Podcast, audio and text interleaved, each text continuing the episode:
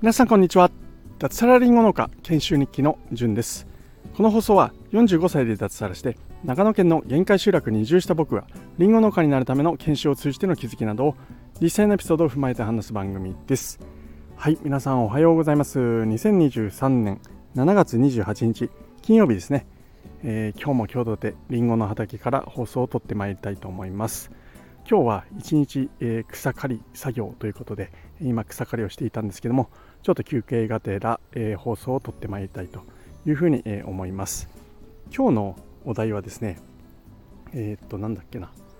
全てが全てが直接自分に返ってくる心地よさと怖さという話をしていきたいと思います。農業を、まあ、始めると、え、まあ、会社員として農家農業をやるという以外は、まあ、結構個人でやられたり法人でやる人が多いと思うんですけどもサラリーマンと一番大きな違いって何かっていうと僕が思うに全ての仕事作業そういったものが直接ダイレクトに自分の成果、まあ、具体的にはお金、えー、とか、まあ、お金だけじゃないですよね。やったことのその、うん、成果であったり結果が直接自分に降ってかかるんですよね。サラリーマンの場合ってまあ例えばですね、えー、僕はですねまあ以前、えー、この脱サラをして農業を始める前の会社では結構真面目に、しっかり仕事していたんで、えそれなりにですね、え出た成果っていうのは返ってきていたというふうには思うんですけれどもあの何、て言うのかな。ただ直接ではないんですよね。もちろん、うん、頑張って結果を出せばボーナスに反映されたり評価をされて給料がアップしたりあるいはですね出世をしたり、えー、そんな感じで、えー、順調に、え、僕は前の会社でやっていたんですけども思い出してみるとその前にいた会社ではですね、まあ、結構ブラックな企業でして僕はですねあの結構やる気をなくしている時期がすごく多かったんですよね。で僕は外回りの営業をやっていたんですけれどもまあいろいろやってました。あの法人向けに電話回線を売る営業だったりあるいはマンションに光回線を売る営業。そんなものもやっていたんですけれどもやる気がないもんですから何をするかっていうと朝、まあ、会社に出勤をして今日はちょっとまあいっかとか、まあ、今月のノルマはもう達成してるからまあいっかとか、まあ、いろんな理由をつけてですね、えー、そのまま電車に乗って池袋とかに行ってですね漫画喫茶とかで一日過ごしたり、えー、そんなこともしておりました。もう時効かなと思っていいんですけども。まあただあれですよあの一応ですね月のノルマを達成した上で、えー、そういうことをしていました。あとはですね同僚とですね上野に行って安い立ち飲み屋に行って昼から、え、昼食を食べながら飲んだりそんなことも しておりましたでそのサボった分の結果っていうのはどうなるかっていうと直接返ってこないんですよね。もちろんなんですけども、まあ、僕の能力が上がらないとかですねもっと成果が出せるはずのところ出ないとかあまあいろんな形でこう返ってくるってことは当然あるとは思うんですけれども、うんあのまあ、いずれにしろ直接じゃないですよね、え月のノルマをちゃんと達成している限り、え給料はもらえるし、えー、うんまあなんかそれでねバレない限り なんか自分にすごい不利益があるかっていうと、まあ、そんなでもないですよね。まあ、もちろんその間にねちゃんと勉強するとかそういうことをしてれば、え、能力がアップしたりしていて、うん、間接的には後々じわじわと、えー、僕にとっていいことサボるということはいいことではないっていう形で返ってくるんですけども、はいまあ、ただですね農業の場合って、うん、自分でこう個人でやっている限りですね全て全て自分に返ってくるんです。うんえー、まあ僕はまだ研修中の身なので実感値としてそこまではっきりと特にお金の面で感じているわけではないんですけれどもただですね、えー、ここ1年半ぐらいですね僕は研修をやっていて、えー、リンゴの畑をに毎日行ってですねさまざまな作業をするんですよ。うんまあ、草刈りをして、えー、適化といってリンゴの実を取ったり枝を剪定したり、まあ、いろんな管理をしっかりとやってっているつもりです今ですね。うん、でこれなんでかっていうとちょっとでも手を抜くとそれが後々すぐ自分に返ってくるんですよ。えー、少し雑草を刈るのをですね遅れてしまうと後々草刈りって大変になるんですよね。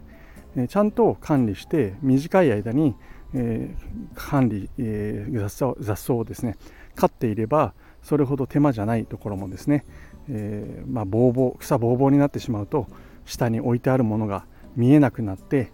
え刃がですね例えば石に、え当たって刃が欠けてしまったりあるいは場合によっては機械が故障してしまったり、うん、あとはですね除草剤なんていうのも僕の研修先では使うんですけれどもその除草剤もですね雑草が20センチ以下だとすごく効きがいいんですけどもそれを超えてしまうと結構効きが悪くなってくるんですよね、うん、枯れない、そうなると二度手間だったりあるいはさらにボーボーになってしまうともうですね、えー、手で草を手でっていうか刈り払い機っていうんですかね。それで刈ってから除草剤をかけないといけないということで二度手間になってしまったりするんですよ。うん。まあ、これからですね僕は独立をして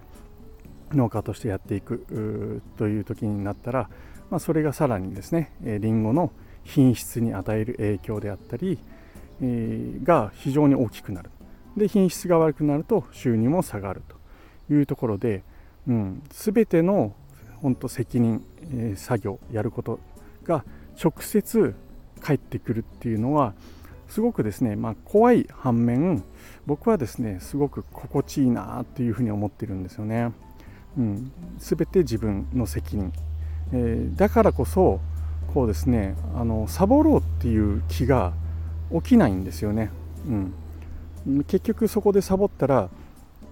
もう本当繰り返ししつこいんですけども全て自分に返ってくるってなると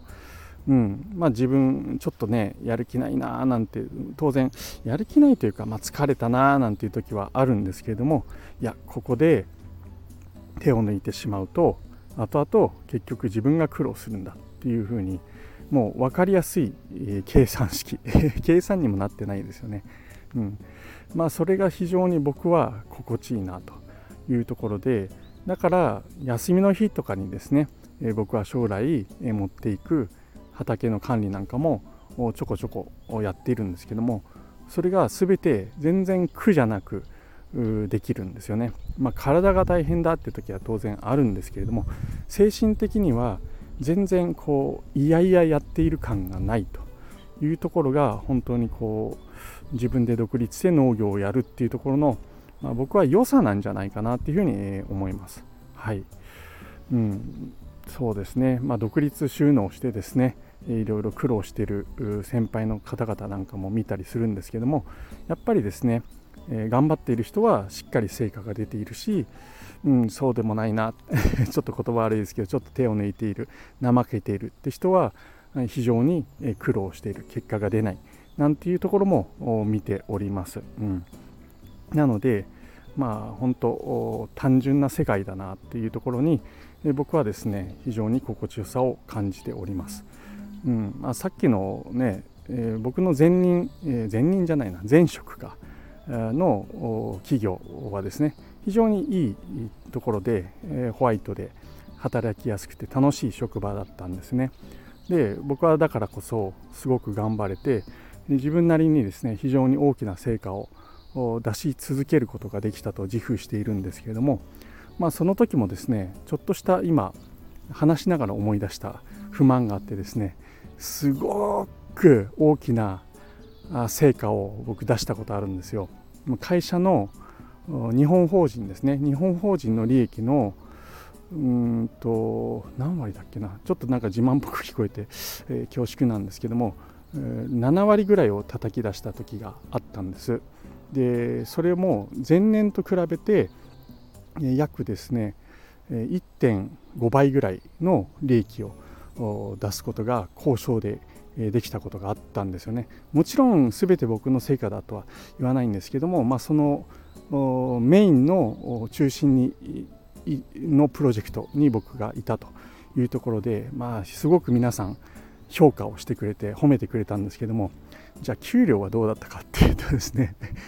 うんまあ、あの大きいんですけども、まあ、ボーナスでいつもより20%ぐらい多いというところでまあね、うん、あの大体想像つくと思うんだけど数十万とかっていうレベルですよね。会社に、えー、もたらした利益っていうのはあのうん十億だったんですよ。なんですけどもそれが自分に返ってくる時にはうん十万っていうはあと、えー、そのねあの出した成果の本当1%でもいいからもらったらすごいことになってるのになーなんて、えー、そんな愚痴を今ちょっと思い出しました、はい、これが農業だったらですね、えー、そういう、まあ、大きなそんな成果出せるかどうかは別としてですね出た場合は全て自分に、えー、来ると、まあ、税金はもちろん取られるとは思うんですけども、はいえー、その差配含めて全て返ってくる心地よさが農業にあるんじゃないかなというふうに、え思います。ということでですねあのサラリーマンで、えちょっとくすぶっているという方 ぜひ、え農業という道道もあるんですよということをちょっとお伝えしたくて、えお話をしてみましたというところで、はいえー、この番組はスマホの中に農村を作るトマジョダオの提供でお送りいたしました最後まで聞いていただきましてありがとうございましたそれでは今日も楽しくやっていきましょう。じゅんでした。ではでは。